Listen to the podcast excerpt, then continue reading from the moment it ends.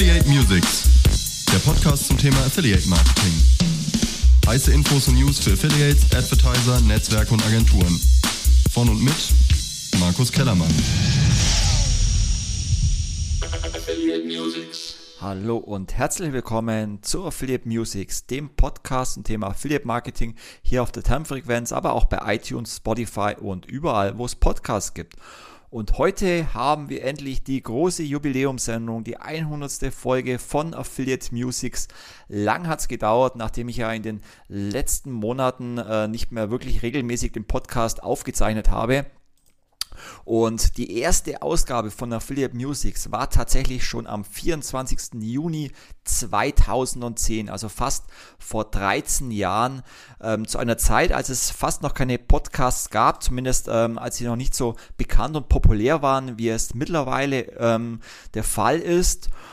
Und ähm, ja, damals wurde ich inspiriert eigentlich von dem äh, Podcast Webmasters on the Roof, ähm, der einer damals der bekanntesten Podcasts in der SEO-Branche war, äh, von Markus Tandler und dem Friday Night. Ähm, der Friday Night, ja leider vor einiger Zeit ähm, verstorben, aber das war der Podcast, der damals ähm, ja einer der bekanntesten in der Online-Branche war und der hat mich damals vor 13 Jahren inspiriert, eben auch ein Podcast zum Thema Affiliate Marketing ähm, zu machen, weil es eben in dem Bereich damals keinen gab. Und ähm, als ich angefangen habe, damals äh, mit dem Podcast, habe ich natürlich äh, geschaut, wie kann ich das Ganze online bringen. Und ähm, es gab damals eine äh, einen sogenannten Podcast-Sender, der hieß damals äh, Radio for SEO vom Marco Young und dort waren eben verschiedene Podcasts aus der Online-Branche ähm, ja vereint. Und dort habe ich dann eben gestartet äh, mit der ersten Ausgabe von Affiliate Musics und äh, wenn ihr euch mittlerweile fragt, was hat es denn eigentlich mit dem Namen Affiliate Musics auf sich, dann ist es so, dass vor 13 Jahren halt die Podcast-Welt einfach komplett anders war. Auch die Inhalte waren damals äh, komplett anders. Und mein Konzept damals war eben, ähm, ja, in dem Podcast das Ganze ein bisschen aufzulockern mit GEMA-freier Musik und so ein bisschen Abwechslung reinzubringen. Ähm, das hat sich dann im Laufe der Jahre verändert. Ähm, die Musik wurde weniger. Irgendwann gab es dann keine Musik mehr, aber der Name blieb natürlich. Und genauso hat sich dann auch im Laufe der Jahre ähm, ja, der, der ganze Streaming-Markt verändert. Es kam, kam, dann irgendwann iTunes dazu, es kam Spotify dazu, es kam äh, Google Podcasts dazu, die, die Reichweite wurde immer größer.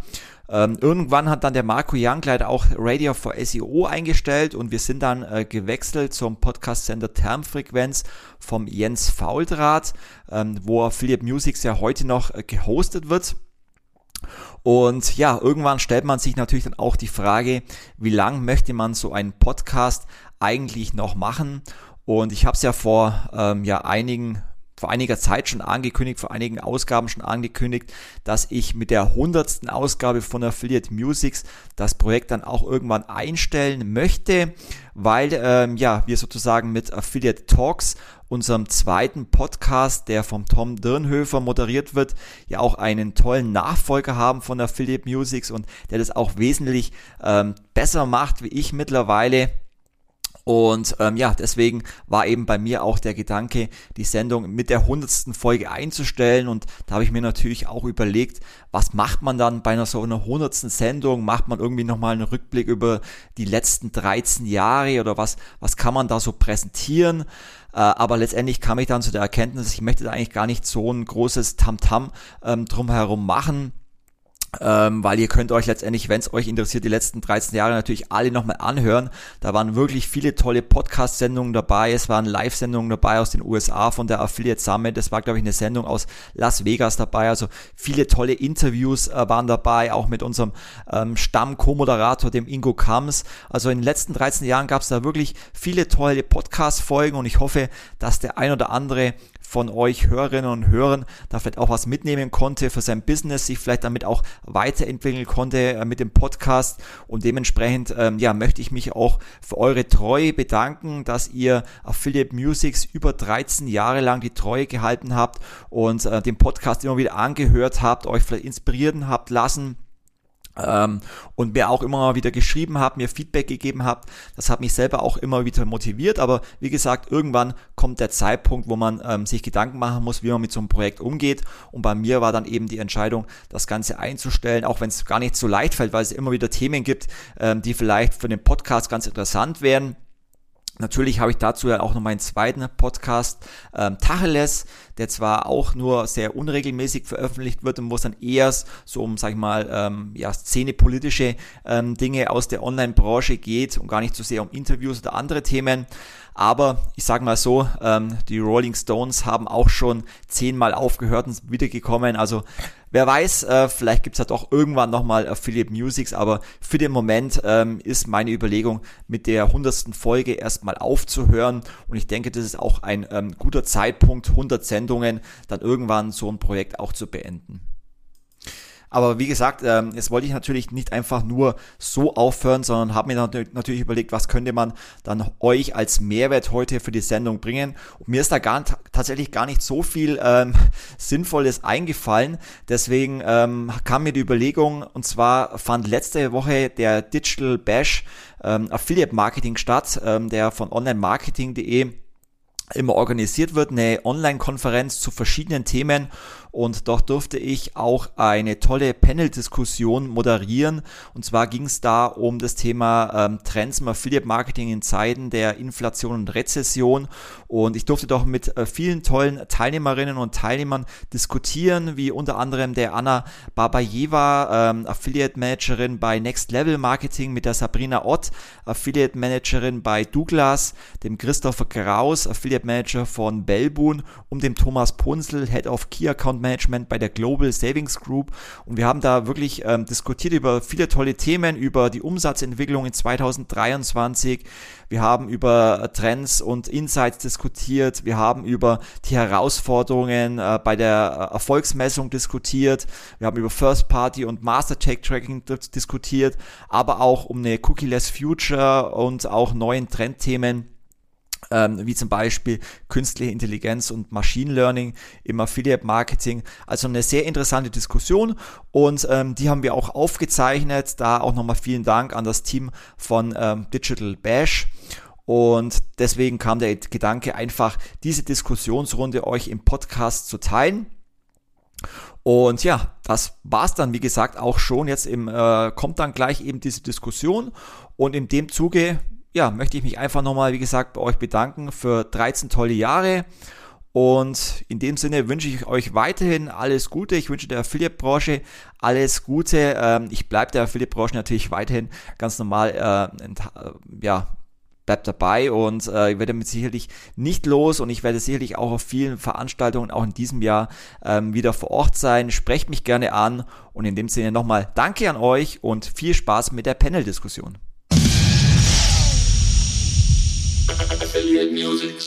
Ich freue mich sehr, dass ich heute so eine Panel-Diskussion äh, moderieren darf mit so tollen Teilnehmerinnen und Teilnehmern. Und äh, es sind ja noch über 200 ähm, Teilnehmer und Teilnehmer hier im, im Chat und auf dem Digital Bash dabei. Äh, freut mich sehr, dass das Interesse noch so groß ist. Und ich möchte meine Teilnehmerinnen und Teilnehmer ganz kurz vorstellen und dann steigen wir auch direkt in die Diskussion ein.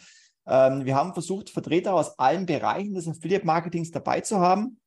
Und ich begrüße zum einen die Anna Babajeva. Sie ist Senior Affiliate Marketing Manager bei Next Level Affiliate Marketing und vertritt heute die Agenturseite.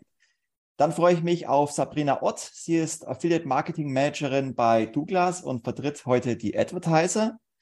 Dann haben wir den Christopher Kraus. Er ist Affiliate Marketing Manager beim Affiliate Netzwerk Bellboon und wir haben den Thomas Punzel, er ist Head of Key Account Management bei der Global Savings Group und vertritt, vertritt die Seite der Affiliates. Und ich würde auch direkt mal einsteigen, einsteigen mit der ersten Frage an ähm, dich, Sabrina. Wir haben ja gerade vom Felix Schmidt schon in seinem Vortrag gehört, dass Affiliate Marketing eigentlich kein äh, Marketingkanal ist und äh, auch vielleicht sogar ein Imageproblem hat und vielleicht bei manchen Unternehmen auch gar nicht ähm, wirklich mehr relevant ist. Wie wird denn das Affiliate Marketing bei so einem großen Konzern äh, wie Douglas gesehen? Also kannst du das bestätigen, was Felix sagt, oder ist Affiliate Marketing da schon noch ein relevanter Kanal und wird da auch als, als sehr wichtiger Kanal gesehen?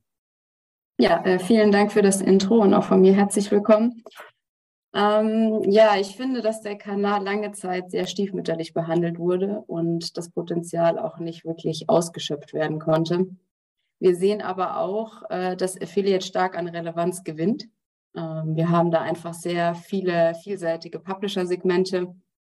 Wir können nahezu alle anderen Marketingkanäle sinnvoll ergänzen, wie zum Beispiel CSS, Remarketing und so weiter. Und dadurch einfach auch die Wahrscheinlichkeit erhöhen, unsere Kundinnen und Kunden im richtigen Moment zu erreichen.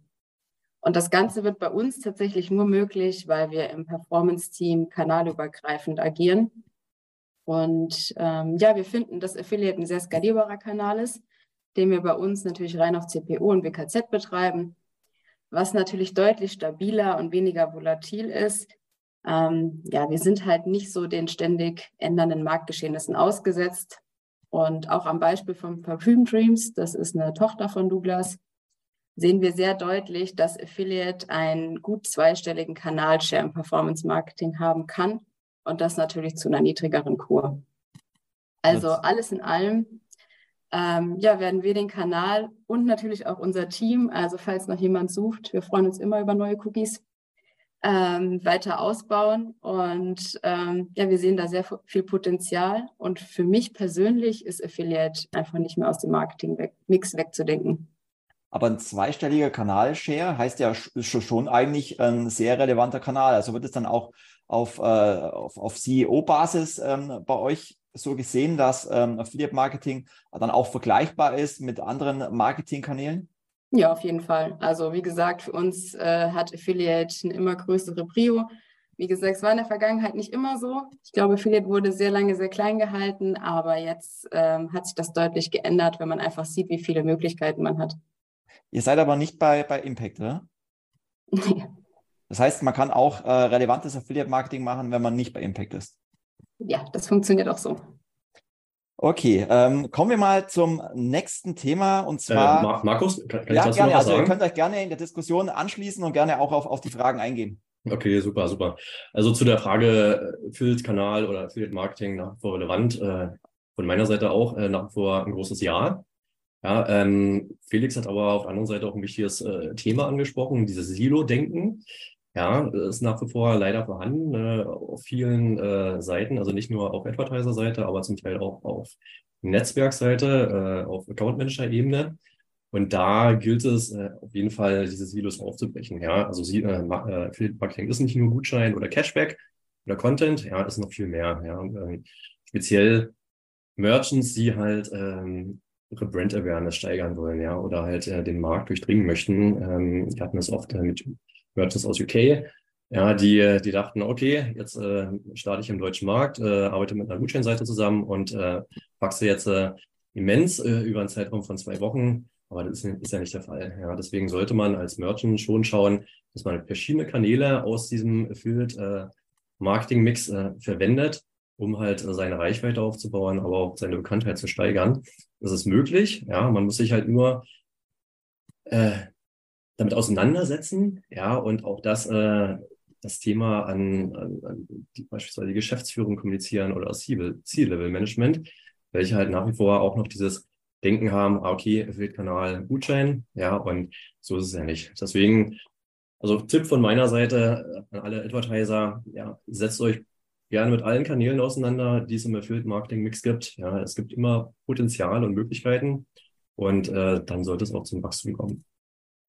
Sabrina, habt ihr da eine kanalübergreifende Strategie bei Douglas oder sind bei euch die verschiedenen Marketingkanäle noch, ähm, werden die noch separat betrachtet?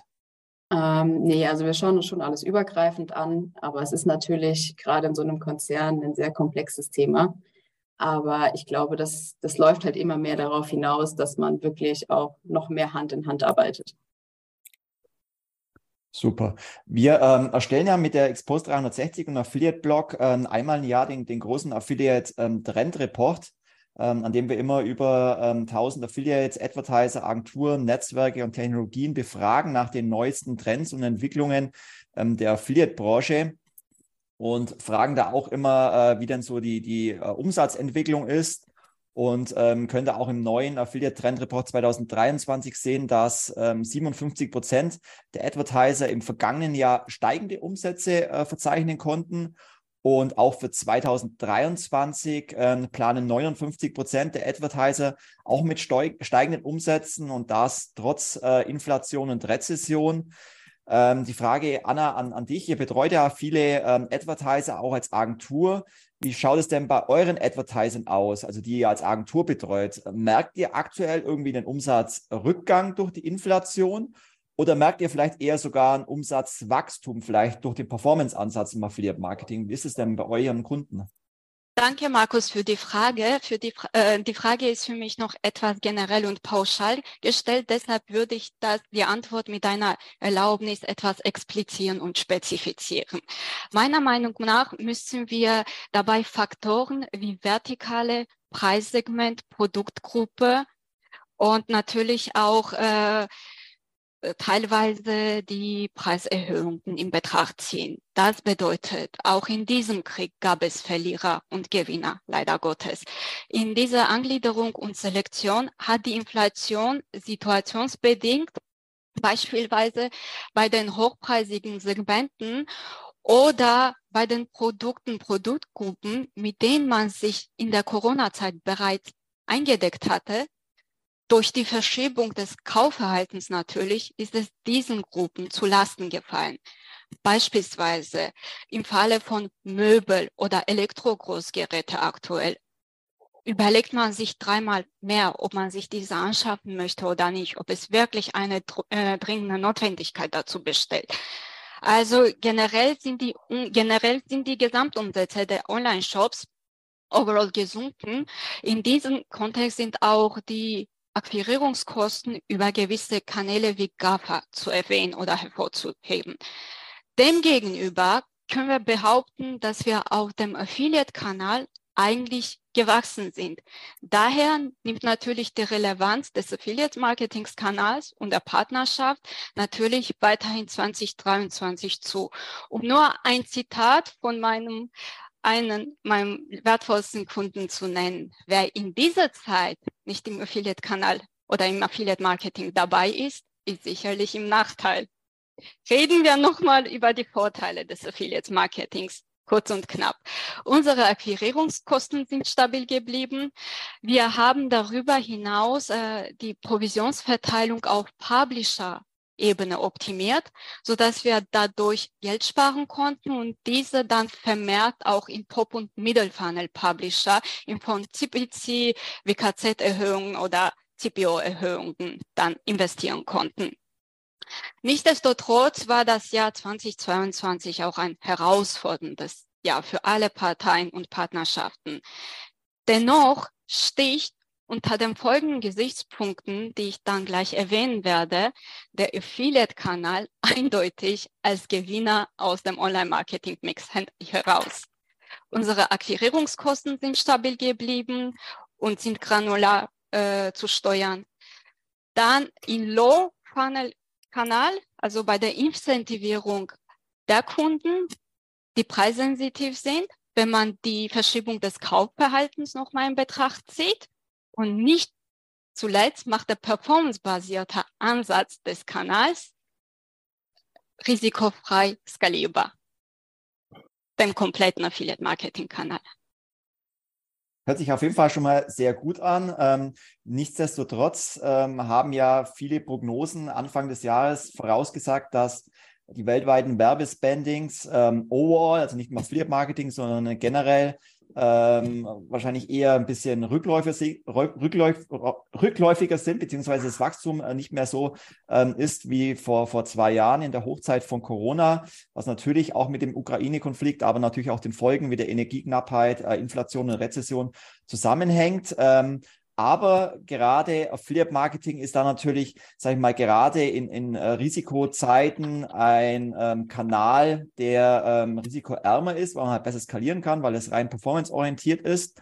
Deswegen die Frage ähm, an dich, Christopher, ähm, als Vertreter der Affiliate-Netzwerke. Ihr habt ja auch viele ähm, Partnerprogramme in eurem Netzwerk und wir haben auch in der Trendumfrage gesehen, dass sowohl Affiliates, aber auch Advertiser, Agenturen und Netzwerke äh, gerade Affiliate Marketing als, als Gewinner der Rezession sehen. Merkt ihr das auch als Netz Netzwerk? Also merkt ihr vielleicht sogar, dass sich in dieser Zeit sogar mehr neue Advertiser bei euch registriert haben?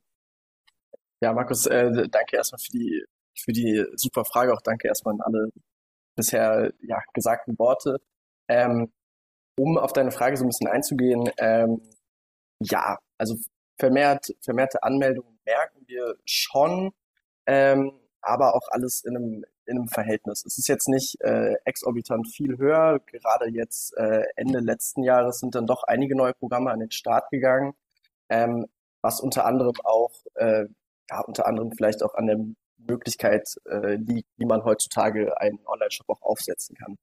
Grundsätzlich müssen wir aber natürlich auch gestehen, dass die Rezension uns alle betroffen hat. Äh, Anna hat es auch schon ganz kurz erwähnt. Ähm, ja, Budgets, Spendings oder generell das Provisionsmodell musste einfach über, überdacht werden in vielen Aspekten. Äh, das war auch bei uns ein sehr großes Thema, dass das Provisionsmodell an sich, die Journey anders zu vergöten ähm, und dort einfach neue Möglichkeiten zu finden. Ähm, das ist unter anderem dann natürlich auch in ja, BKZ-Budgets geendet oder halt in geringeren Provisionen teilweise. Ähm, und overall sind wir aber trotzdem der Meinung, dass das äh, Affiliate Marketing an sich, also das, das Performance-Modell eigentlich gewonnen hat in, in solchen Zeiten, wie wir auch eben schon meinten, oder wie die Anna eben schon meinte, wir sind sehr risikoarm, äh, wir sind dann doch sehr granular, was die Einstellungsmöglichkeiten angeht. Ähm, und wir sind natürlich als Netzwerk auch sehr offen äh, mit dem Publisher und dem Merchant ähm, ja, Wege zu finden, um natürlich trotzdem diesen Kanal am, am Leben zu halten in, in einer sehr ja doch förderlichen äh, ja, Version für alle Teilnehmer. Ähm, und somit können wir overall sagen, wir sind alle Gewinner auf jeden Fall.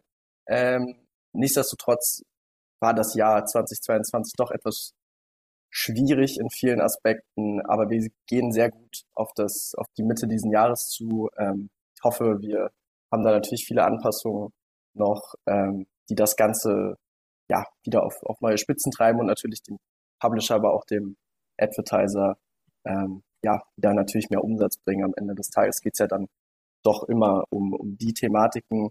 Ähm, und die ganze Basis dafür ist dann halt das, das Tracking-Thema. Das ist so ein bisschen mein Steckenpferd äh, gewesen, auch letztes Jahr vor allen Dingen. Und ich glaube, da kommen wir bestimmt nochmal drauf zu sprechen, aber das bietet die Basis, um natürlich auch das Performance-Modell in irgendeiner Weise ja, granular anpassen zu können. Ähm, genau so viel, so viel können wir von unserer Seite aus sagen.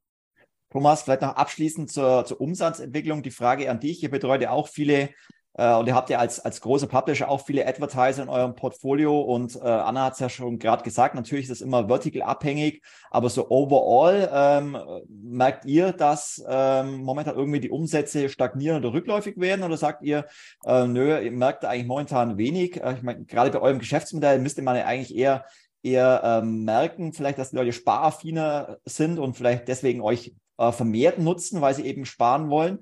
Wie schaut bei euch so die Umsatzentwicklung aus? Genau, also ich würde lügen, wenn, äh, wenn ich jetzt sagen würde, es läuft alles rosig bei uns. Ähm, auch bei uns äh, merken wir, dass halt die, aktuell die Umsätze rückläufig sind, ja, speziell in den Verticals Home and Living und Tech, was äh, Anna vorhin schon angesprochen hat, ja, wo halt auch die Durchschnittswarenkörbe deutlich gesunken sind im Vergleich zu den Vorjahren. Und äh, man merkt, dass halt Nutzer äh, eher weniger hochpreisige Produkte kaufen, sondern wirklich dezidiert äh, auswählen, was sie aktuell kaufen. Ähm, das gleiche auch im Bereich Fashion. Fashion auch rückläufig year over year. Ähm, auch hier äh, gehe ich davon aus, äh, dass Nutzer sich dreimal überlegen, ob sie jetzt wirklich die, den äh, Mantel brauchen. Ich glaube, vielleicht der alte Mantel äh, ist noch herhält für die nächsten Monate. Äh, das einzige Travel Vertical, was aktuell stark am Wachsen ist, ist halt das Travel Vertical. Ja, speziell im, im Januar und Februar. Februar eher weniger als im Januar. Ähm, aber hier sehen wir halt schon ähm, eine Performance, die wir zum Teil halt vor Corona hatten, äh, was sehr gut ist. Ja, denn Travel hat halt schon sehr gelitten in den letzten Jahren und freuen uns, äh, dass wir hier ähm, deutliche Umsatzsteigerungen sehen. Wie sich es weiterentwickeln wird, äh, bleibt spannend. Ja, ich glaube, ähm, so eine Situation wie in diesem Jahr hatten wir schon lange nicht mehr, wo man halt nicht wirklich voraussagen kann, was nächsten Monat passiert. Ja, wir selbst gehen davon aus, dass ab Mitte des Jahres äh, die Umsätze wieder leicht steigen werden. Ja, ähm, aktuell Q1 und Q2 äh, weiterhin Stagnation, aber dann ab Q3 leichte Steigerung. Aber es hängt natürlich sehr viel von geopolitischen Entwicklungen ab äh, und auch äh, von Inflation. Dennoch, Affiliate-Kanal nach wie vor super wichtiger Kanal. Ähm, und auch hier ein Tipp äh, von meiner Seite an alle Merchants, die aktuell äh, Schwierigkeiten haben mit der Inflation. Schließt nicht sofort euer Partnerprogramm, ja, äh, redet mit dem Publisher ja, äh, hinsichtlich ähm, Umsatzverteilung oder auch ähm, vielleicht Fokussierung auf bestimmte Kategorien. Ähm, es gibt immer Mittel und Wege. Das Schlimmste ist, wenn das Partnerprogramm geschlossen wird, äh, man komplett aus dem Sichtfeld der Publisher verschwindet äh, und dann, keine Ahnung, ein halbes oder ein Dreivierteljahr wieder später startet. Dann muss man wahrscheinlich erstmal wieder von vorne anfangen. Okay, dann schließen wir mal das Thema äh, Umsatzentwicklung ähm, soweit ab. Ähm, wir merken, das Ganze ist volatil, hängt immer von den jeweiligen ähm, Branchen ab, äh, wie sie sich entwickeln. Ähm, klar, man merkt in bestimmten Bereichen, dass das Wachstum nicht ähm, so groß ist, wie es äh, zur Corona-Hochzeit war. Dennoch, äh, das Konsumklima äh, verbessert, verbessert sich mittlerweile. Die ganzen Maßnahmen der Bundesregierung äh, merkt man, dass die in vielen Bereichen äh, helfen und ähm, die, die Rezession wahrscheinlich nicht so groß wird, wie sie befürchtet war und ähm, gerade der Affiliate-Kanal auf jeden Fall davon profitieren wird, ähm, von dem her auf jeden Fall schon mal eine, eine gute Ausgangsbasis jetzt in den Start in 2023. Dennoch ähm, kämpft ja die Branche äh, weiterhin mit, mit Herausforderungen, die es schon immer gab und wofür die Affiliate-Branche eigentlich schon immer Lösungen äh, gefunden hat, um sich damit weiterzuentwickeln. Ähm, aber auch hier hat der, der Trendreport ergeben, ähm, dass 62 Prozent der Affiliates ähm, gerade die Browser-Sanktionen gegen Tracking als eines der größten Probleme für 2023 sehen. Und äh, auch bei der Frage nach den Wünschen, also was wünschen sich ähm, Affiliates für 2023, ist das Thema sicheres Tracking, zum Beispiel auf, äh, auf Basis von First Party oder Master -Track Tracking, das große, größte Wunschthema für 2023. Und gleichzeitig ähm, sehen wir eben im Trendreport, dass mindestens 35 Prozent der Advertiser immer noch ein veraltetes Third-Party-Tracking, was ja oftmals eben von den Browsern äh, nicht mehr ausgelesen werden kann, äh, im Einsatz haben.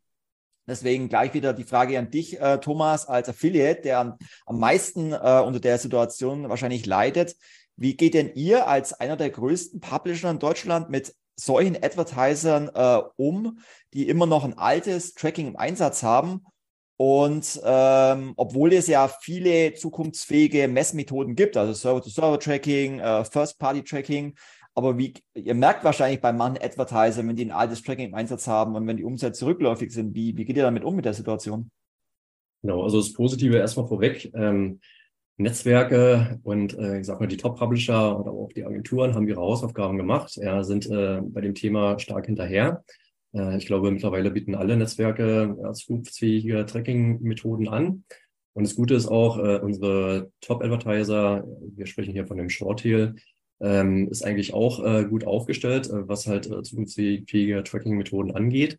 Das heißt, äh, hier merken wir keine großen Einbrüche aktuell. Ähm, muss auch sagen, wir sind das Thema relativ zeitig angegangen, also nicht nur in Deutschland, äh, auch global, äh, um halt hier wirklich sicher zu sein, dass wir auch äh, langfristig und nachhaltig äh, gut vergütet werden. Ähm, wo wir aber Probleme sehen, äh, ist halt eher im Midtail und Longtail, also bei den kleineren Advertisern, ja, dass halt dort äh, die, die Tracking-Möglichkeiten nicht komplett ausgenutzt werden, beziehungsweise noch nicht umgestellt wurden. Warum das so ist, ähm, ist eine gute Frage. Ja, ähm, vielleicht äh, sollten hier auch die Netzwerke noch stärker hinterher sein und äh, die, Netz die kleineren Advertiser darauf trimmen, ja, auch ihr Tracking umzustellen. Wir haben es ja auch gesehen bei dem Thema In-App-Tracking, ja, wie lange sowas dauern kann. Ja, ähm, wir haben ja nach wie vor viele Advertiser, die komplett auf In-App-Tracking verzichten, beziehungsweise ja, zum Teil noch gar nicht darüber nachgedacht haben. Deswegen gehe ich davon aus, dass, es, dass sich das Thema auch noch weiter hinziehen wird. Aber bin ich auch ganz ehrlich, konkrete Maßnahmen gegen diese Advertiser haben wir aktuell nicht. Ja, weil es auch sehr viel Arbeit bei uns auf der Seite bedeuten würde, wirklich jeden Advertiser zu identifizieren. Und wenn diese halt eher im, ja, im, im Longtail-Bereich angesiedelt sind, äh, macht es halt die Arbeit wirklich äh, deutlich schwerer. Also eine Prognose von mir auf der letzten Affiliate Conference ähm, war ja, ähm, wir sehen es hier, wir sind jetzt fast 200 Teilnehmerinnen und Teilnehmer äh, hier im, im Digital Bash und dass wir sozusagen in so einer äh, Blase leben von Leuten, die halt sich weiterbilden, die auf Konferenzen gehen, die ähm, immer die aktuellsten Trends und Entwicklungen mitgehen. Ähm, und dann einerseits gibt es natürlich auch große Advertiser wie äh, Douglas, wo eben Affiliate Marketing ein, ein zweistelliges äh, Volumen äh, oder Anteil ausmacht.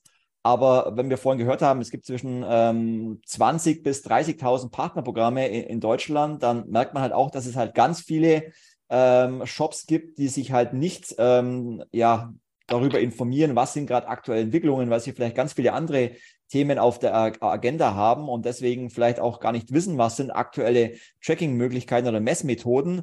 Ähm, Christopher, hast du dafür vielleicht eine Erklärung oder beziehungsweise wie viele Advertiser bei euch nutzen noch ein veraltetes äh, Third-Party-Tracking und wie geht ihr mit diesen Advertisern um?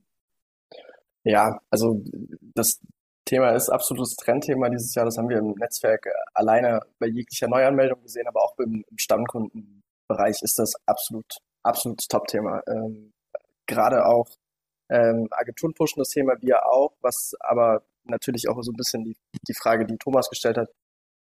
Es fehlt noch, es fehlt noch eine Menge Aufklärungsarbeit teilweise, gerade in, in Shorttail, in den Kleinkunden, wie wir sie auch manchmal ab und zu nennen, ähm, ist es super schwierig, das Thema zu platzieren und das Thema auch nahe zu bringen und auch die Wichtigkeit dahinter vor allen Dingen ähm, darzustellen. Also die, die Offenheit der Merchants ist mittlerweile erst oder ist mittlerweile ja doch spürbar schon angekommen. Ähm, gerade Browser-Sanktionen sind ja auch Top-Thema, was äh, so ein bisschen die, ja, die Pain Points, die Angst beim Advertiser schnürt. Ähm, und wir als Netzwerk, als Agentur müssen da gerade sehr, sehr viel Aufklärungsarbeit leisten. Einfach. Wir müssen da ähm, trotz hohem Aufwand in manchen, äh, ja, in manchen Aspekten bei so einem Tracking-Umzug äh, immer die immer die Wichtigkeit darstellt. Das Tracking ist gerade, wenn man äh, ja sehr, sehr viele Partner, Merchants hat, ähm, in der Kooperation die Basis. Also das, das absolute ähm, ja, Nonplusultra, was sozusagen ähm, die Kennzahlen liefert oder auch die Zahlen, auf die ich am Ende meine, meine Business-Entscheidung halt basiere. Und äh, ja, wenn ich ein nicht sauberes Setup habe, dann äh, kann ich auch am Ende keine sauberen Zahlen bekommen. Das ist relativ klar. Ähm, was dann zusätzlich dazu kommt, wie auch wie Sabrina schon meinte, oder auch der Felix, ähm, es bedarf sehr viel manueller Leistung. Also äh, tatsächlich alle Daten dann doch zusammenzuführen, ähm, über verschiedene Mitarbeiterköpfe hinaus, ähm, in ja, verschiedenen Teams alles zu sammeln und am Ende dann doch für ja, vielleicht auch einheitliche Entscheidungen zu treffen, ist super schwierig. Ähm, und wie ich auch bereits meinte oder wie andere auch schon meinen, innerpolitische Gründe sind ja auch unter anderem da. Die Frage kam ja jetzt schon ein paar Mal, ob der CEO auch dabei ist, da irgendwie den Kanal so ein bisschen zu pushen.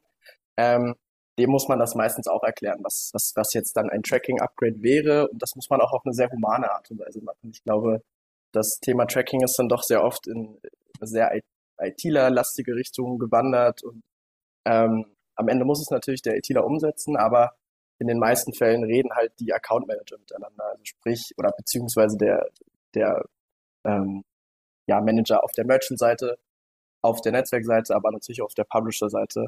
Ähm, das heißt, man, man connectet oft gar nicht wirklich die richtigen Fachkräfte zusammen, äh, dass sie sich um das Thema Tracking kümmern können. Und somit führen mehrere Probleme dazu, dass heutzutage einfach Advertiser noch auf einem ja, veralteten Standard sind, ähm, weil die Wichtigkeit jetzt erst richtig in Fahrt kommen. Die ersten Anpassungen wurden angekündigt und umgesetzt. Und jetzt heißt es eigentlich, ja, relativ schnell die Anpassung auch treffen. Und da muss die Agentur oder das Netzwerk muss da einfach die Aufklärungsarbeit leisten. Aber das Commitment muss natürlich auch vom Merchant aus kommen, um da auch wirklich zeitnah Anpassungen treffen zu können. Ähm, und was wir gemerkt haben, die Wichtigkeit ist vor allen Dingen die die Roadmap planen. Also gerade das, die zeitlichen Aspekte, ähm, wie auch vielleicht der Thomas meint, wir, wir wollen jetzt immer nicht Programme komplett pausieren, weil wir jetzt auch äh, einen Tracking-Umzug machen, sondern das muss flüssig laufen. Und da gehört halt eine Menge Planung dazu, eine Menge Kommunikation. Ähm, dafür stehen wir zwar in der Branche, dass wir sehr viel kommunizieren, aber das muss am Ende auch in die Tat umgesetzt werden. Und somit, ähm, ja, heißt es dieses Jahr eigentlich Aufklärung, Aufklärung, Aufklärung. und das Thema einfach ja auf, auf alle auf allen Seiten pushen, um dort natürlich auch zukunftssicher in dieser Branche weiterhin beständig zu bleiben. Anna, wie ist es denn eigentlich bei euren äh, Kunden? Also euer Geschäftsführer Navid macht da auch sehr viel Aufklärungsarbeit mit seinem ja. äh, tollen Podcast und klärt auch auf über Messmethoden und Tracking. Sind eure Advertiser schon alle umgestellt auf neue Messmethoden oder gibt es da auch noch Advertiser, die entweder beratungsresistent sind oder die vielleicht äh, noch keine Ressourcen ihrer Technik haben, um umzustellen? Wie ist es denn da bei euch? Also was S2S betrifft, da sind wir dabei. Da sind äh, noch nicht alle Advertiser mit dabei, aber da äh, fahren wir mit unserer Aufklärungsarbeit äh, fort und äh, reden auch mit den Netzwerken, holen uns ja dann auch pro Netzwerk auch die Einleitungen und äh, wappnen uns dann jetzt im Zuge dessen vorzeitig darauf, dass wenn es dann soweit ist, alle dann auf dem aktuellsten und neuesten Stand sind. Äh, parallel ich meine, du kennst ja auch Navi durch seine Podcasts und auch durch die anderen Kommunikationen bezüglich Tracking. Äh, wir sind ähm, auch intern in der Agentur haben wir ja auch unser IT-Department mit unseren Tracking und Fraud Solutions und dementsprechend bei fast 90 Prozent aktuell der Advertiser ist natürlich auch zusätzlich der Fall, dass wir dann auch die Tracking-Lösung wie Cookie-Weiche noch mit einbauen und dementsprechend auch die Messbarkeit transparenter machen, die doppelte Attribution vermeiden, dadurch auch viel äh, Stress drumherum dann, wenn dann auch noch parallel direkte Kanäle im Online-Marketing-Mix dann mit im Spiel sind, das dann auch rechtzeitig dann zu verhindern. Mhm. Sabrina, ähm, an, an, dich, also das Thema Cookie-less Future betrifft ja jetzt eigentlich nicht nur die Affiliate-Branche, sondern generell äh, sämtliche Online-Marketing-Kanäle. Ähm, wie ist es denn da bei, bei Douglas? Also ähm, stellt ihr euch da Martech-mäßig äh, komplett neu auf? Habt ihr jetzt äh, in diesem Zuge irgendwelche neuen Technologien ähm, eingeführt, um generell alle Kanäle miteinander ähm, zu matchen? Habt ihr vielleicht irgend schon den Customer Data äh, Plattform oder sammelt ihr schon äh, First Party Commerce Daten? Wie ist es denn da bei euch generell im Unternehmen? Wie seid ihr da aufgestellt? Ja, ist äh, natürlich eine sehr spannende Frage und natürlich haben auch wir das Thema und die Relevanz dahinter erkannt und uns damit auseinandergesetzt. Ähm, und in, uns sind vor allem Kundendaten und Datenschutz extrem wichtig. Deswegen gehen wir auch sehr konservativ und auch vorsichtig mit diesen Daten um und mussten einfach auch diverse Optionen prüfen. Ähm, wir haben aber schnell festgestellt, dass es gar nicht so einfach ist für einen Konzern unserer Größe mit den ganzen Tochterfirmen, ähm, ja, eine Lösung von der Stange zu integrieren. Deswegen brauchen wir da eher eine gut abgestimmte, übergreifende Strategie, und müssen uns halt eine Lösung suchen, die wirklich umfassend geprüft ist. Und was wir auch machen, ist, dass wir in dieser ganzen Datenflut erstmal den Fokus auf die relevanten Daten legen müssen. Also wir haben uns natürlich gefragt, welche Informationen sind spannend für uns, mit welchen Daten können wir wirklich arbeiten und was ist eigentlich nice to have. Wir haben so viele Kanäle, so viele Bereiche, das muss auch irgendwie alles erstmal sortiert werden. Und für uns stehen natürlich klar die Kunden und Kundinnen im Fokus, denn letzten Endes sollen die ja ein gutes Erlebnis mit uns haben und auch das relevante Ergebnis bekommen.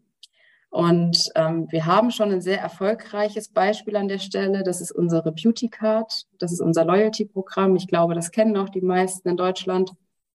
Ähm, ja, wir haben so einfach die Möglichkeit, mit der entsprechenden Einwilligung der User äh, und den nutzbaren Daten personalisierte Erlebnisse in den Kanälen auszuspielen und ja, so einfach den Kundinnen und Kunden mehr zu ermöglichen.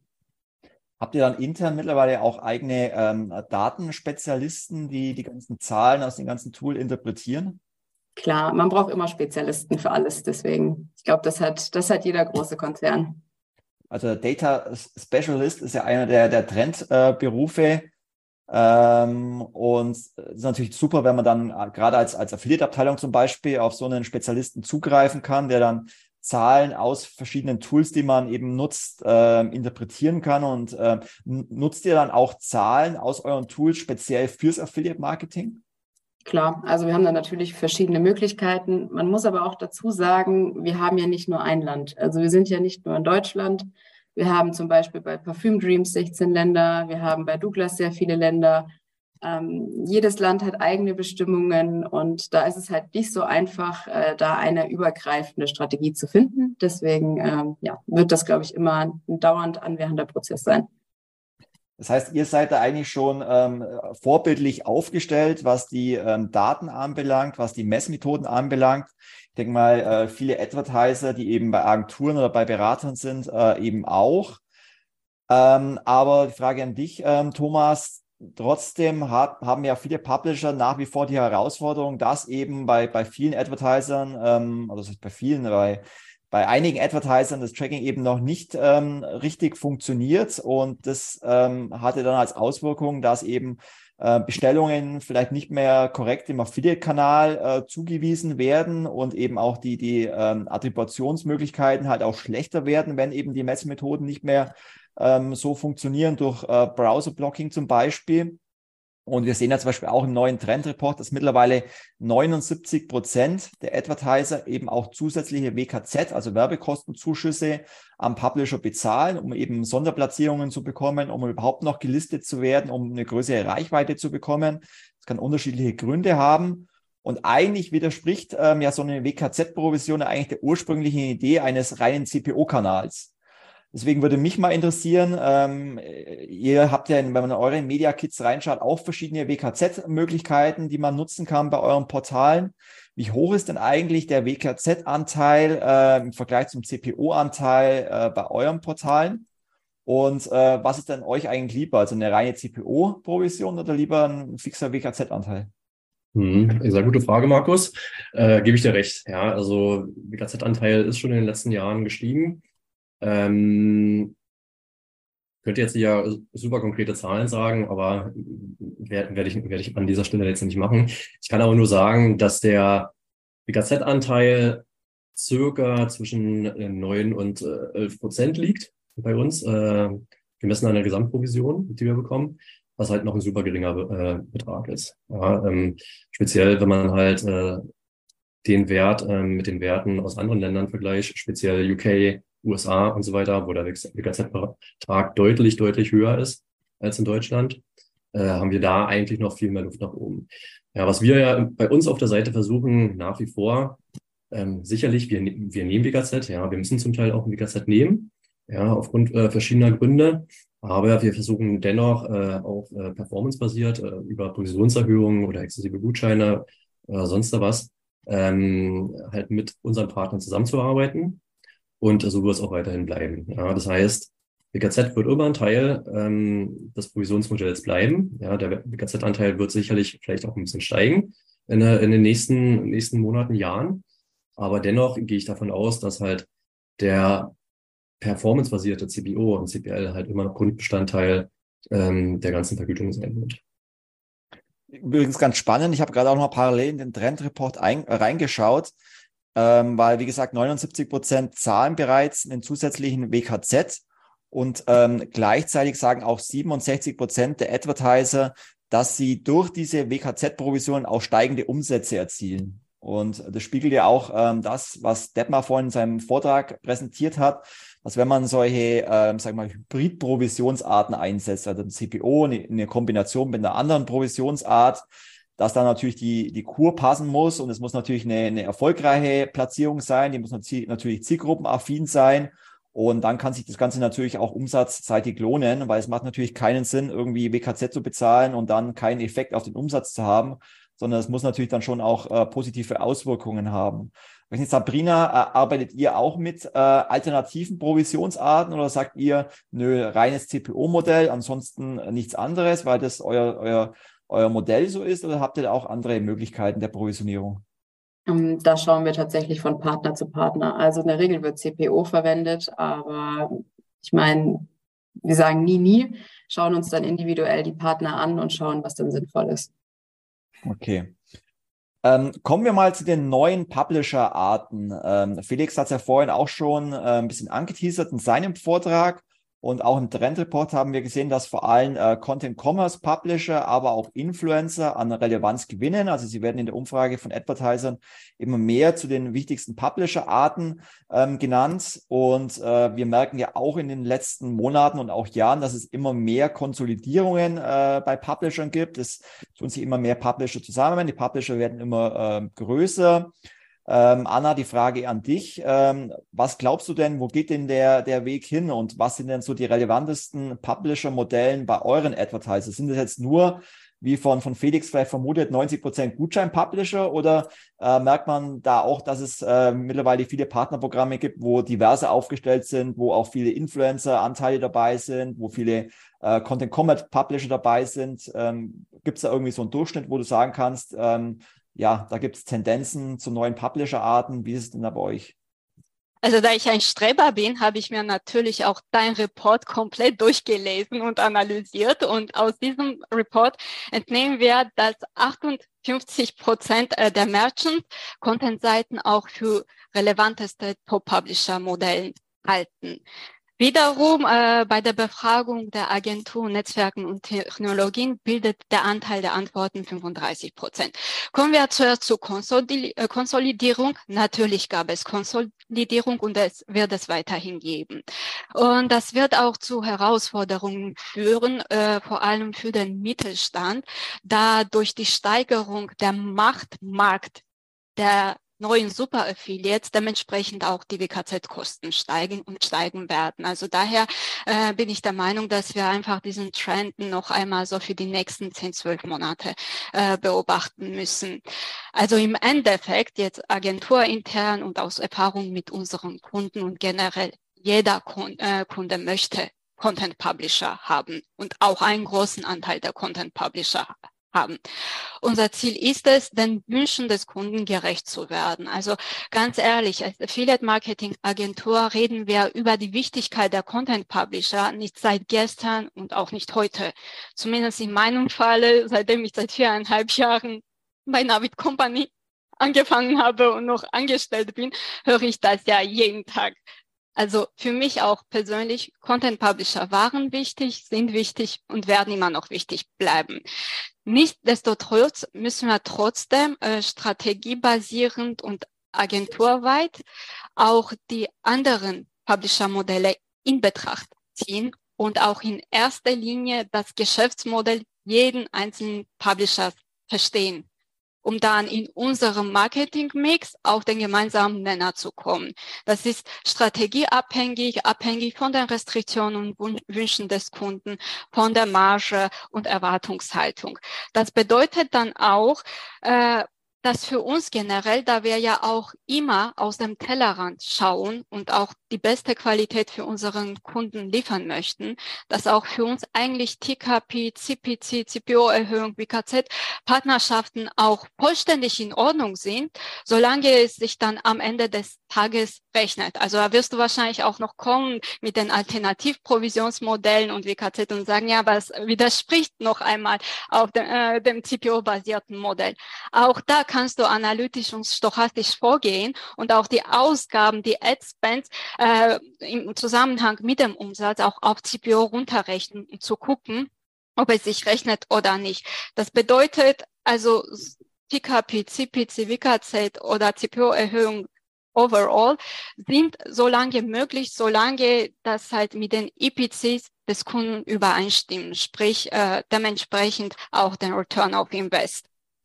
Äh, eigentlich äh, meiner Meinung nach hat jeder Publisher-Typ und jedes Publisher-Modell seine Daseinsberechtigung, solange man Strategie basierend und in diesem Online-Marketing-Mix den Anteil des jeweiligen Typens gesund und fair hält. Wir haben eben in Agentur intern unsere KPIs und halten uns auch sehr streng danach. Und in sehr vielen Fällen klären wir damit auch bei den Kickoff-Calls und Onboarding vor allem den neuen Kunden auf. Äh, die relevantesten Publisher-Kanäle für uns äh, befinden sich im Top- und Middle-Funnel. Diese sind zum Beispiel Content, Communities, Content Commerce, Google Shopping, äh, Shopping Discoveries oder Ratgeber, Mitarbeiterportale natürlich, Preisvergleiche und Produktvergleiche. Äh, äh, Couponing, Cashback, Retargeting und Display kommen weiterhin dazu und sind immer noch nach dem heutigen Stand relevante Kanäle, wie bereits erwähnt, solange man den Mix anteilig stabil und fair hält. Äh, Im Ende des Tages müsse sich dann für alle Seiten rechnen und natürlich auch Spaß machen. Wenn das dann nicht der Fall ist, haben wir vor allem als Agentur unser Versprechen nicht gehalten und stehen halt äh, bei den Kunden eigentlich doof da. Ne? Um noch so ein Beispiel zu nehmen, bezüglich auch Richtung Influencer, Influencer Marketing. Wenn ein Influencer, eine Influencerin mit, sagen wir mal, 125.000 oder 130.000 Followern mit 4,5 Prozent Engagement Rate mir ein Angebot von 5000 Euro hinknallt, dann weiß ich selbst mit meinen blonden Haaren eigentlich ohne nachzurechnen, dass es sich überhaupt nicht lohnt. Also von daher müssen ja auch die Angebots- und Erwartungs- oder Erhaltungshaltungen auch der Publisher realistisch sein, damit wir unser Versprechen dem Kunden gegenüber halten, der Publisher glücklich ist. Und daher arbeiten wir dann auch vermehrt äh, mit Strategieplanung, aber auch mit Umsatzsetzung zusammen mit drei Parteien. Merchant, Publisher, Agentur. Super. Ähm, Christopher, merkt ihr eigentlich, dass sich in letzter Zeit ähm, vermehrt äh, TikTok, YouTube, Instagram-Accounts bei euch als Publisher registrieren? Ja, doch, auf jeden Fall. Also der, der, der Trend geht ganz klar in die Richtung. Er ist auch schon in den letzten Jahren da sehr extrem gewesen. Ich kann mich selber tatsächlich ja nur als Beispiel nennen. Ich bin ja noch relativ jung und habe tagtäglich Kontakt damit. Also gerade was äh, TikTok, Instagram, YouTube angeht, ähm, ist die Gen Z absolut voll am Drücker. Also die sind da, glaube ich, sehr, sehr viel. Also ähm, mehrere Stunden am Tag sich auf diesen Plattformen aufzuhalten, bietet natürlich auch die Möglichkeit, als, als Merchant da eine Menge Input zu geben, gerade was, was Content auch angeht und dann auch natürlich seinen Content irgendwie noch zu vermarkten. Ähm, ganz klar, bei uns im Netzwerk ist das viel häufiger. Ähm, klassischerweise sind das die, die kleinen Twitch-Partner dann teilweise oder auch die großen, Oft bringen aber auch tatsächlich die Advertiser selbst äh, oder die Merchants selbst diese ähm, ja, Publisher mit ins Boot, um einfach das gewisse, ja, das Abrechnungsmodell oder die Tracking-Lösung, die sie bereits im Netzwerk haben, auch vollständig nutzen zu können, um diese Partner auch dementsprechend abwickeln zu können. Also gerade ähm, ja, Fixvergütungen sind natürlich möglich. Die, die CPO-basierte Abrechnung danach ähm, ist dann natürlich immer ein bisschen was anderes, auch wenn man mit Gutscheinen arbeitet ähm, muss das Netzwerk einfach eine gewisse Möglichkeit bieten, das auch sauber mitzutracken, wie ich es vorhin ja auch schon meinte, dass die Basis des Ganzen ist, dass man diese sauberen Zahlen am Ende generiert und auch hat, um dann wiederum eine Entscheidung zu treffen. Und ähm, ja, also der, wir sehen den Trend ganz klar, ähm, auch aktiv vom Merchant das ja, Thema einfach zu pushen. Content, wie Anna auch schon meinte, ist nie weg gewesen. Es wird eigentlich immer nur noch mehr in den Fokus rücken ähm, weil auch die Ergebnisse damit einfach sehr zufriedenstellend sind auf äh, ja, allen Seiten so. Ja. Ähm, Sabrina, was sind denn bei euch eigentlich die relevantesten ähm, Publisher-Kanäle? Und äh, vielleicht noch dazu die Frage, ähm, gehören Influencer bei euch auch zum Affiliate-Marketing oder ist es bei euch ein eigener Marketingkanal? Kommt ganz drauf an. Also wir haben natürlich den größten Influencer-Bereich im Social Media liegen. Ähm, ich glaube auch die ganzen großen Influencer, die äh, würden aktuell noch nicht ins Affiliate-Marketing gehen. Das ist natürlich jedem klar. Aber wir merken das natürlich auch. Also auch bei uns wird das Thema Influencer-Marketing, ähm, ja, spielt einfach eine immer größere Rolle. Und ich muss auch sagen, zu den Publisher-Segmenten, also wir sind da jetzt nicht verschlossen. Also wir testen sehr viel. Ähm, das ist eigentlich immer unser, unser Steckenpferd, Test and Learn. Also von Retargeting über Shopping, Social Media. Ähm, wir versuchen da natürlich auch alle anderen Kanäle weitestgehend zu unterstützen und ähm, testen da sehr viel. Und merkt ihr vielleicht irgendwie in letzter Zeit, dass es irgendwie ein Publisher-Segment gibt, wo äh, enormes Wachstum bei euch hat? Also zum Beispiel, wenn wir von Content-Publishern reden, dann würde ich jetzt zum Beispiel, sage ich mal, so eine klassische äh, SEO-Content-Seite, würde ich zum Beispiel unterscheiden zu, zum Thema Content-Commerce-Publisher. Was ich zum Beispiel unter Content-Commerce verstehe, sind zum Beispiel eher Verlagsseiten, die halt mittlerweile über Affiliate-Marketing monetarisieren, also mit einer großen Reichweite. Das würde ich vielleicht nochmal separieren zwischen klassischen Content-Partner und Content-Commerce-Partner. Aber merkt ihr irgendwelche Tendenzen, ähm, dass das in letzter Zeit irgendwie neue Publisher, sei es jetzt Content Commerce oder Technologie-Publisher oder, oder ähnliche, ähm, bei euch ein Wachstum haben? Ja, man muss ja immer dazu sagen, der Beauty-Markt ist wirklich hart umkämpft. Ähm, vieles läuft hier einfach über den Preis. Die meisten Nutzer wissen, was sie für ein Produkt haben wollen, vor allem jetzt auch im Duftsegment. Deswegen ähm, sind, glaube ich, solche Formate wie, wie Shopping, aber auch Social Media extrem wichtig. Und das merken wir halt auch, dass das, dass das immer mehr wird und dass wir da wirklich auch keine Konkurrenz sind intern, sondern halt wirklich Hand in Hand gehen können. Okay, ähm, Thomas. Markus noch, ein, äh, sorry, ja, Markus, also korrigiert mich auch, äh, wenn ich vielleicht mich irre. Also im Bereich auch Content, Content Commerce oder Overall Content Publisher gesehen, weil du auch das Thema SEO angemerkt hast. Ne? Das sind ja auch so ein bisschen zwei Paar, Paar Schuhe meiner Meinung nach. Auch da kläre ich dem Adver Advertiser auf. Es gibt Seiten, die auch gar keine Affiliate Marketing Kooperation machen und einfach Advertorials mit Backlinks, also Do-Follow-Links, äh, machen oder äh, veröffentlichen, um dann quasi das Ranking auch des jeweiligen Shops dann mitzuhelfen, zu steigern. Und da müssen wir das unterscheiden. Wenn es gerade um Do-Following geht, da kannst du ja auch keine Parameter reinpacken. Wir wissen ja auch warum. Und da wirst du auch irgendwo overall die Erfolge nicht messen. Du wirst dein Budget raushauen und allein rein aus Branding-Zwecken auch deine Produkte oder dein Shop promoten.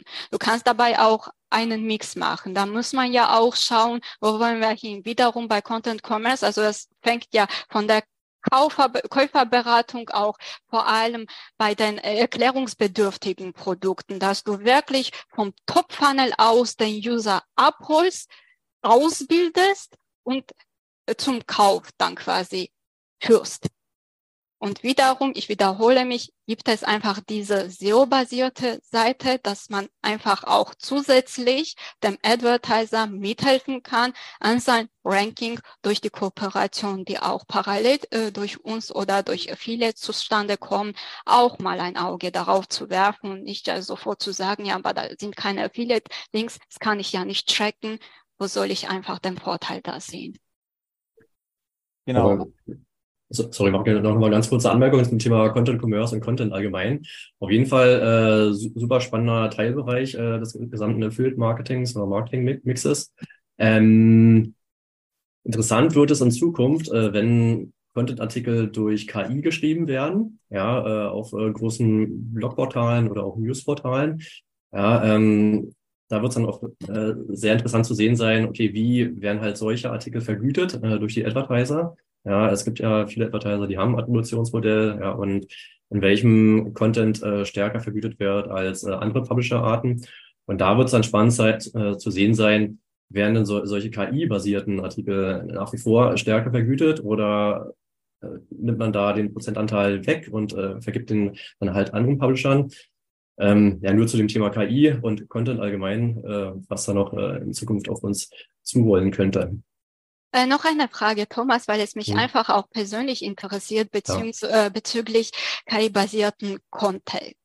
Also wird das komplett KI, KI geschrieben oder ist dann trotzdem am Ende des Tages eine menschliche Korrekturhand, um einfach über den Content drüber zu gehen, um die semantischen Zusammenhänge zu überprüfen, um die grammatischen Zusammenhänge zu überprüfen. Also ich bin selbst ein großer Fan von künstlicher Intelligenz, aber wir wissen ja auch, dass äh, die Maschine niemals die menschliche Kraft ersetzen kann und da overall am Ende des Tages noch das menschliche Gehirn, die Intuition und die Emotion mit einfach noch eingemischt werden, um dem gesamten Bild dann äh, eine vollständige Note zu verleihen sein? Wie ist das? Hm. Also wie es aktuell ist, äh, weiß ich äh, ehrlich gesagt nicht. Wie es äh, auch sein wird, kann ich auch nicht sagen.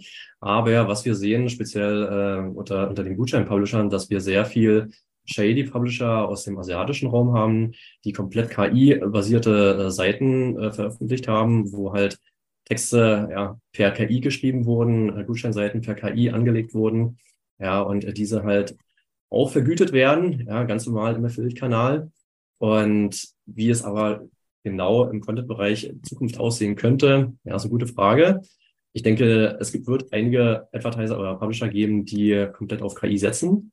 Ja, sind dann vielleicht äh, kleinere zwei, drei Mann-Firmen. Aber dann gibt's halt noch die größeren äh, Publisher, die vielleicht auf KI setzen, aber trotzdem händisch nochmal die Texte prüfen, weil das große Problem ist auch hier Duplicated Content. Ja, äh, denn man weiß nie, woher die KI ähm, äh, die Information zieht. Ja, und deswegen sollte auf jeden Fall ja noch eine menschliche Hand äh, damit herumvorwerfen.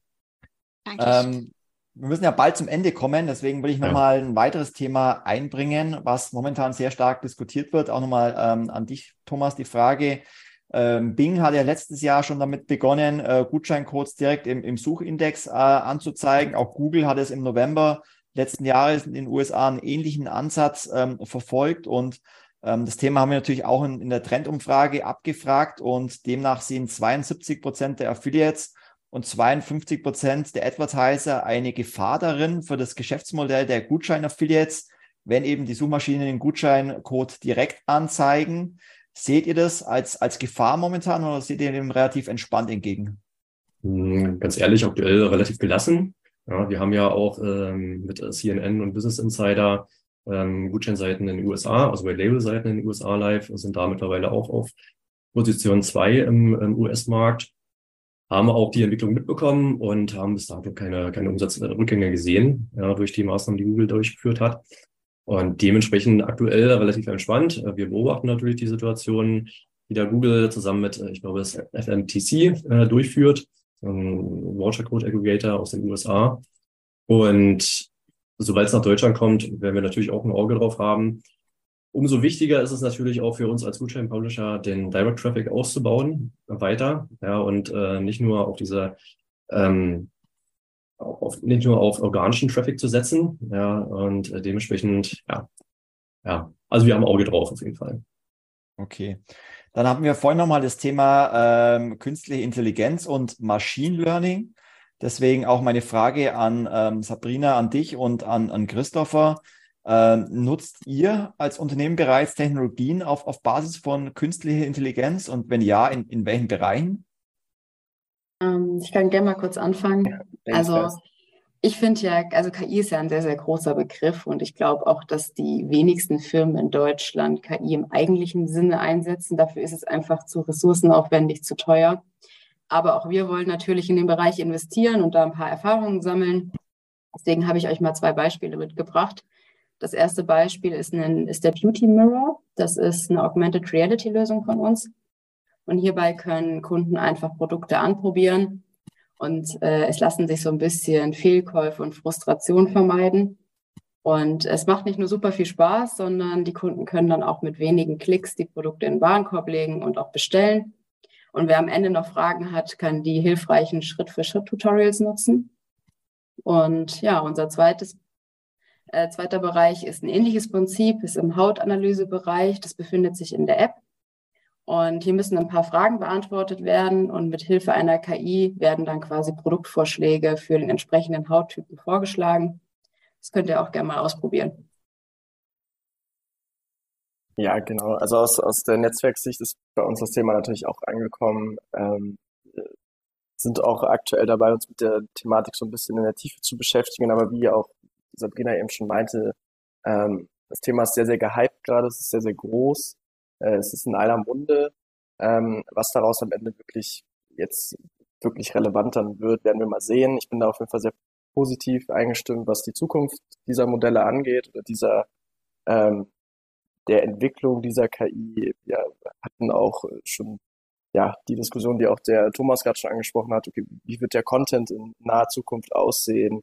Wie wird die Contentplanung vielleicht auch aussehen bei, bei einigen im Netzwerk speziell müssen wir jetzt natürlich schauen oder ist das Ziel, dass wir natürlich eine Art ja, KI-gesteuertes Matching hinbekommen. Äh, da ist auch die Planung schon etwas länger. Ähm, aber wie auch Sabrina bereits meinte, das ist ein, ein sehr aufwendiges Thema, ein sehr kostenintensives Thema, teilweise sich dann doch die Tiefe dazu begeben.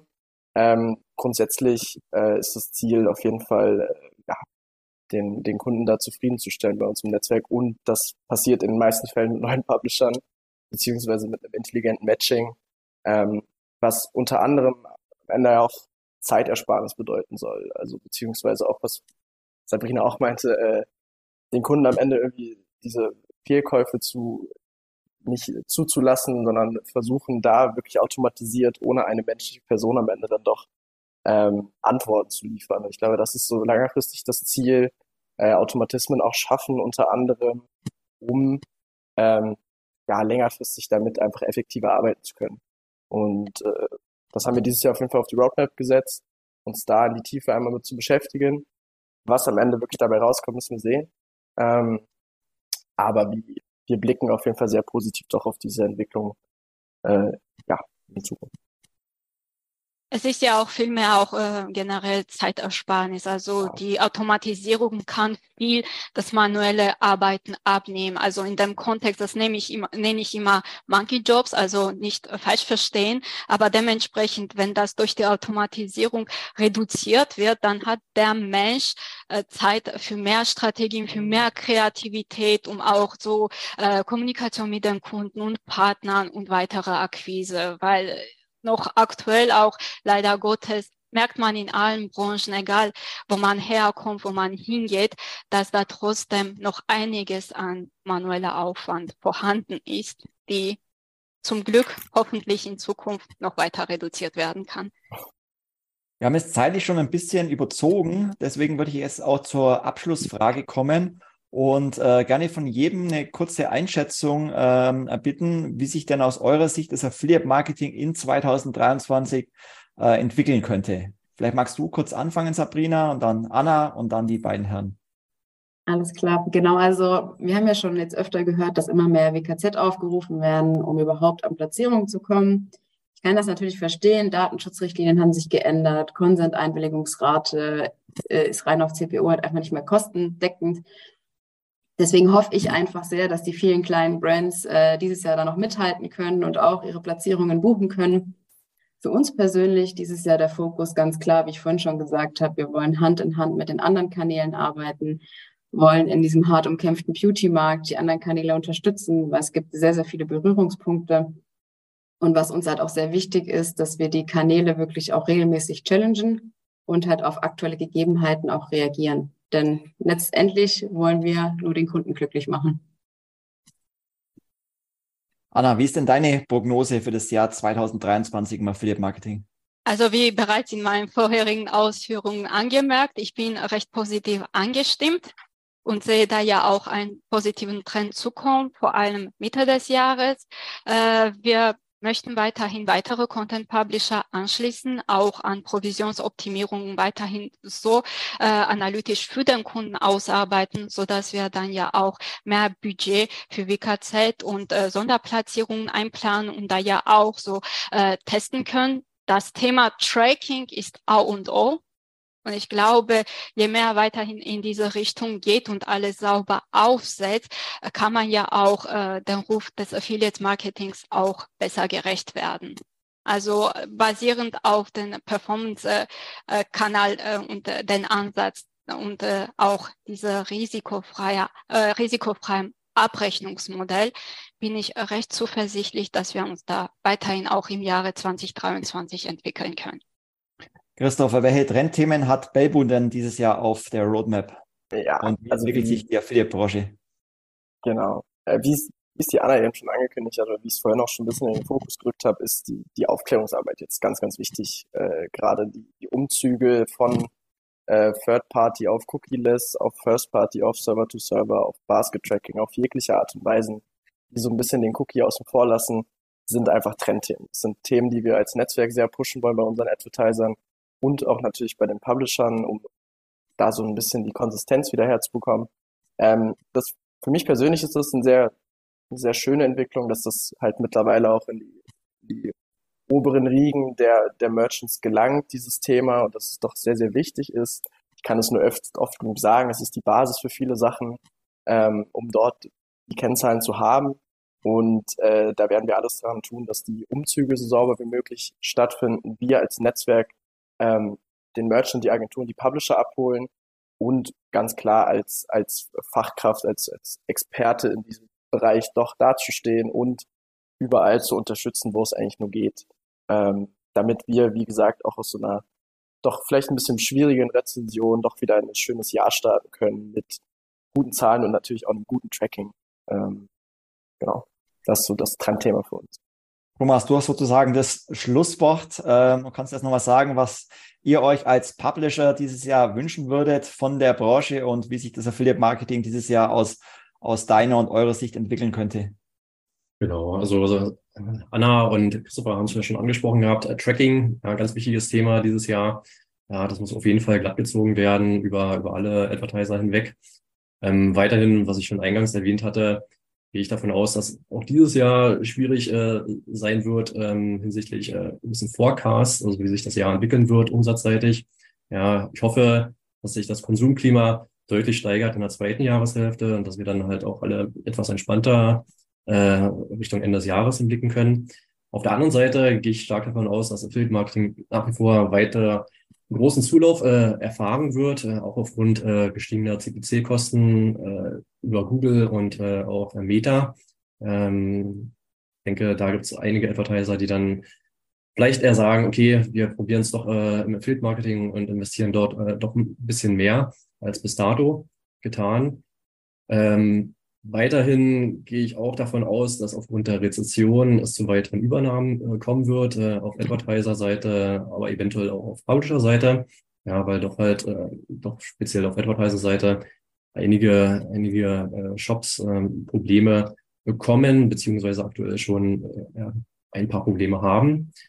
Content, Social Media wird nach wie vor weiter zunehmen. Ja, Content Publisher und Social Media Publisher über TikTok und YouTube ähm, der Bereich wird weiter steigen und, ja, wie vorhin auch schon angesprochen gehabt, äh, KI ja, ist aktuell ein Trendthema. Ich weiß auch gar nicht, wie, wie das dann plötzlich aufkam. Auf, auf jeden Fall von heute auf morgen war dann plötzlich Chat-LGBT in aller Munde und LinkedIn, alle LinkedIn-Feeds äh, waren nur noch mit äh, Chat-GBT gefüllt. Aber ich denke, die Leute werden sich noch mehr mit dem Thema äh, beschäftigen. Ja, und ich gehe davon aus, dass sich da noch einiges entwickeln wird. Dann bedanke ich mich recht herzlich für eure Zeit, eure Teilnehmer. Äh, es war mir eine Freude, mit euch zu diskutieren. Ich bedanke mich auch bei allen äh, Teilnehmerinnen und Teilnehmern, äh, die uns zugeschaut und zugehört haben und würde jetzt wieder an den Daniel übergeben.